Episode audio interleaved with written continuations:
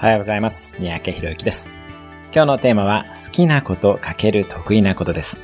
今から3つの質問をします。1つ目は、あなたの好きなことは何でしょうか ?2 つ目です。あなたの長所は何でしょうか？できれば他者の役に立つ本質的な長所をいくつか考えてみてください。3つ目です。あなたがこれから身につけたい長所は何でしょうか？これらの質問について考えてその3つの掛け算をするだけで人生におけるミッションが分かってきます。あなたが今好きで得意なこと、そしてあなたがこれから身につけたい長所です。